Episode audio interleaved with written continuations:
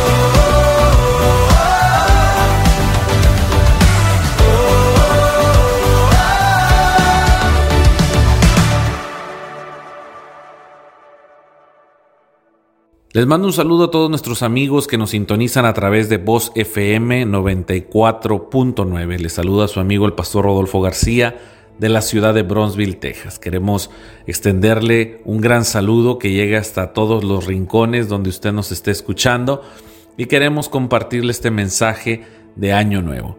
Este año 2020 ha terminado con grandes enseñanzas y grandes transformaciones en nuestra vida cotidiana, en nuestra vida social y queremos que a su vez usted esté listo para lo que depara en este 2021. Sabemos que estamos a punto de cerrar ya el capítulo de un año que se va y un año nuevo que comienza. Algunos hemos pensado que tan pronto se den las 12 de la medianoche, el virus que tanto aquejó nuestra sociedad y al mundo entero se detendrá. Hermano, esto no sucederá así. Algunos piensan que tan pronto las 12 de la medianoche eh, estén dando las campanadas eh, en la iglesia, muchos de nosotros cambiaremos de suerte, cambiaremos a, un estado de bienaventuranza, a un estado de fortuna, a un estado de prosperidad. Pero esto no sucede de manera automática. Yo quiero hablarle acerca de lo que nos depara este año 2021. La palabra de Dios es viva y eficaz y en ella están escritas las cosas que han de ocurrir en nuestro próximo futuro. La Biblia nos enseña que Dios nos ha entregado a su palabra con el fin de que pueda ser estudiada, pueda ser creída y pueda ser transformadora. En estos días que nos deparan en el año 2021 quiero hablarle de tres cosas que es muy probable que sucedan y quiero que usted esté listo porque la palabra de Dios nos da instrucción en el momento indicado, en el momento justo, para no estar desprevenidos. La Biblia nos habló de estas pestes, nos habló de los problemas económicos, nos ha hablado acerca de las guerras, de los rumores de guerras, de las señales en el cielo, en todos lados. Hermano, la Biblia sigue siendo nuestra brújula de vida. En este año 2021 es muy probable que Cristo venga. Es muy probable que la segunda venida de Cristo, en esta ocasión hablando del rapto o del arrebatamiento de la iglesia, esta etapa de la segunda venida suceda que Cristo venga a levantar a todos aquellos que murieron en Él y todos los que hayamos quedado, dice Pablo, seremos transformados juntamente con ellos en el aire. Jesús viene pronto y este año 2021 también está la posibilidad, la gran posibilidad de que Cristo venga. Algunos escépticos dicen, no, es que ya el Señor se tardó y se le olvidó. A Dios no se le ha olvidado. Es una promesa que Él hizo y lo está haciendo con cierto retraso digámoslo así, para que los suyos, usted, se arrepientan y puedan alcanzar la vida eterna en Cristo Jesús. A Dios no se le ha olvidado su promesa y Dios no es olvidadizo ni tampoco pareciera que lo usa para amedrentar al mundo y entrar en temor. Hermano, Cristo viene y viene pronto por una iglesia, por una iglesia limpia, resplandeciente, sin mancha, sin arruga. Si Cristo no vino en este 2020, es muy probable que venga en el 2021. Y usted tiene que estar listo. Algunos de nosotros estamos esperando más señales que, acontezcan para poder creer que Cristo viene. La venida de Cristo no tiene aviso previo. La venida de Cristo no sucederá que nosotros escuchemos o veamos o estemos en cierto estado eh, previo de alerta y preparémonos para levantar nuestras manos e irnos con el Señor. La Biblia dice que sucederá en un abrir y cerrar de ojos, que vendrá como el ladrón en la noche, que nadie lo espera y de repente sucederá el arrebatamiento o el rapto de la iglesia, como muchos lo hemos conocido a través de nuestra doctrina. Hermano, en este año 2021 es muy probable que Cristo venga y usted tiene que estar listo. Otra cosa que es muy probable que acontezca es que este próximo año nosotros, usted y yo, dejemos de vivir. Hermano, yo sé que esto a lo mejor no parece como una buena noticia, pero usted tiene que tener contemplado también el dejar de existir el año que entra.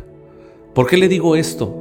Todos hacemos planes para comprar casa, para casarnos, para ahorrar, para viajar, para estudiar, para tener proyectos de vida, para emprender un negocio, para cambiar de trabajo, para comprar un nuevo auto, pero nunca hacemos planes para morir. Y muchos de nosotros no tenemos nuestra casa en orden. Y cuando me refiero a tener nuestra casa en orden, no me refiero a que esté recogida, pintada y bien remodelada. Me refiero a nuestras relaciones entre cónyuges, me refiero a nuestras relaciones con los hijos, con nuestros padres, con nuestros nietos, con nuestros hermanos, con los hermanos de la iglesia. Algunos de nosotros no nos hemos puesto a pensar, pero si Cristo viene o si dejamos de existir nosotros y morimos y vamos a la presencia de Dios, tal vez ninguno de nosotros estamos listos para morir. Porque nunca nadie hace tiempo para morir, nunca nadie hace planes para morirse. Este año 2021 usted tiene que contemplar la posibilidad de que ya no esté. Arregle su casa. Algunos de nosotros o de ustedes tienen grandes cantidades de terrenos, de casas, de propiedades, de dinero es necesario que arregle su casa, que nombre a sus herederos, que esté listo con un plan B si usted ya no está, si papá ya no está, si mamá ya no está.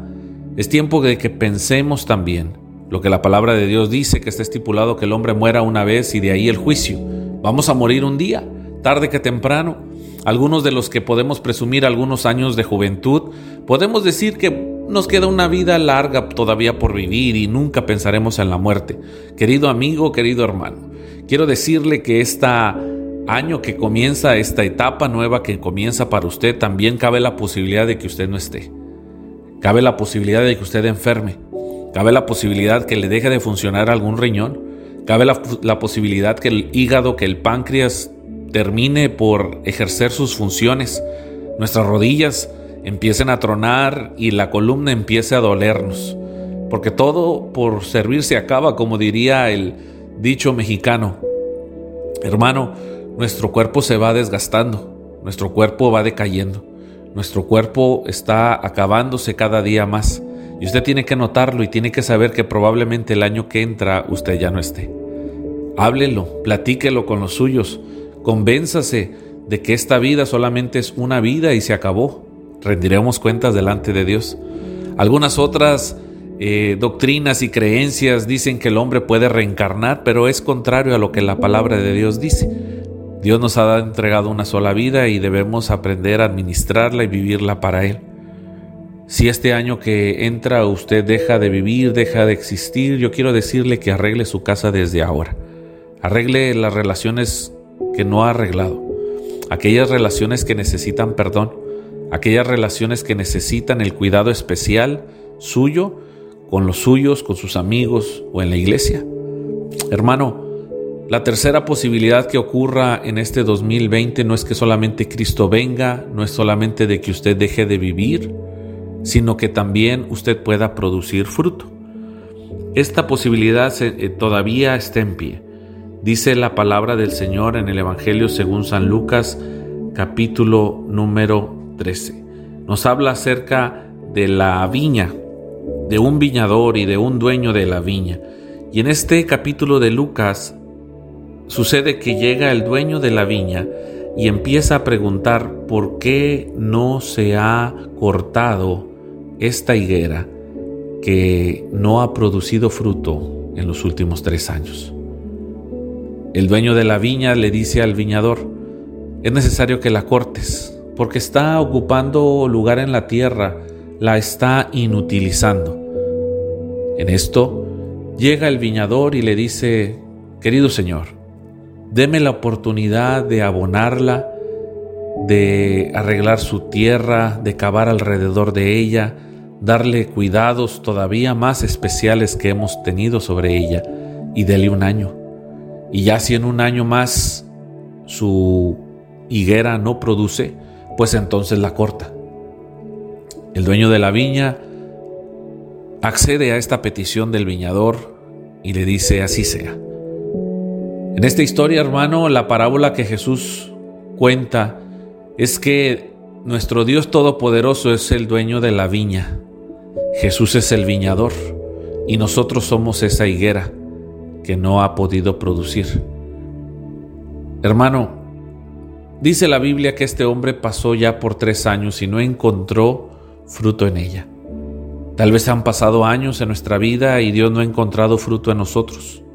Esto es triste, saber que hemos estado ocupando un lugar en la banca, un lugar en el reino y no hemos producido nada para el Señor.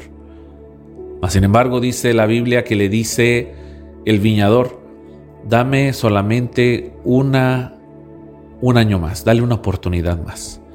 Yo personalmente me encargaré de cuidarla, de abonarla, de cavar a su alrededor para que retenga agua y para que pueda producir.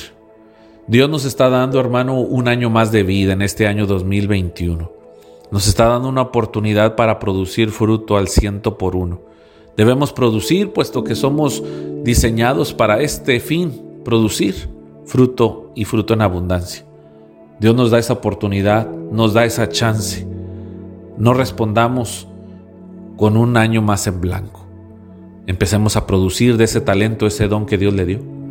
Dios le ha dado un pastor, le ha dado un líder espiritual, un mentor que lo cuida, que le comparte palabra, que le da lo que necesita, que le ministra del Espíritu, pero es necesario que usted empiece a producir fruto. La Biblia dice que le dio un año más. Dios tenga misericordia de nosotros y de la iglesia, que nos ha dado un año más de vida para producir fruto. Yo lo quiero invitar a usted a que usted también reflexione sobre estos acontecimientos que pueden pasar en este 2021. Uno de ellos es que Cristo venga. Otro de ellos es que cabe la posibilidad de que nosotros muramos o enfermemos. Pero también cabe la posibilidad de que sea un año de bendición donde usted produce el ciento por uno. Un año donde usted empieza a fructificar. Un año donde usted empieza a darle al Señor y a redituarle a Él en ganancias y en creces lo que Cristo hizo en la cruz del Calvario por nosotros.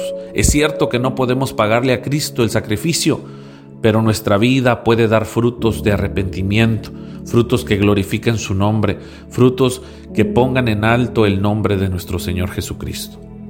A través de esta reflexión, yo lo invito a que considere lo que Dios tiene para usted en este año 2021. Que Dios le bendiga abundantemente.